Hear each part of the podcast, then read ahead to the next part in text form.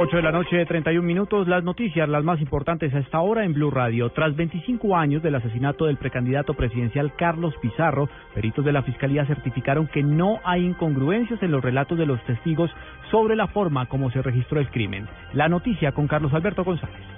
Así es, efectivamente, informes de peritos de la Fiscalía sobre las investigaciones que se siguen al eh, crimen del eh, dirigente del M-19, Carlos Pizarro León Gómez, precisan datos sobre la procedencia de los disparos, su trayectoria, tres impactos con arma de fuego de atrás hacia adelante y de derecha a izquierda. Confirman la hipótesis en la que han venido trabajando los investigadores hasta el momento, los eh, mismos detalles que entregaron también los testigos de ese hecho. Pizarro cabe recordar, fue asesinado en pleno vuelo cuando viajaba de Bogotá a Barranquilla el 26 eh, de abril de 1990. El cuerpo de Pizarro fue exhumado hace exactamente dos meses eh, para practicar una segunda necropsia y precisar así la trayectoria de esos eh, disparos. Tres y a corta distancia impactaron su cabeza, es lo que dice el informe. El asesino iba al aparecer en el puesto de atrás, sería uno de sus escoltas tiros que fueron hechos a corta distancia. Se habla que de este crimen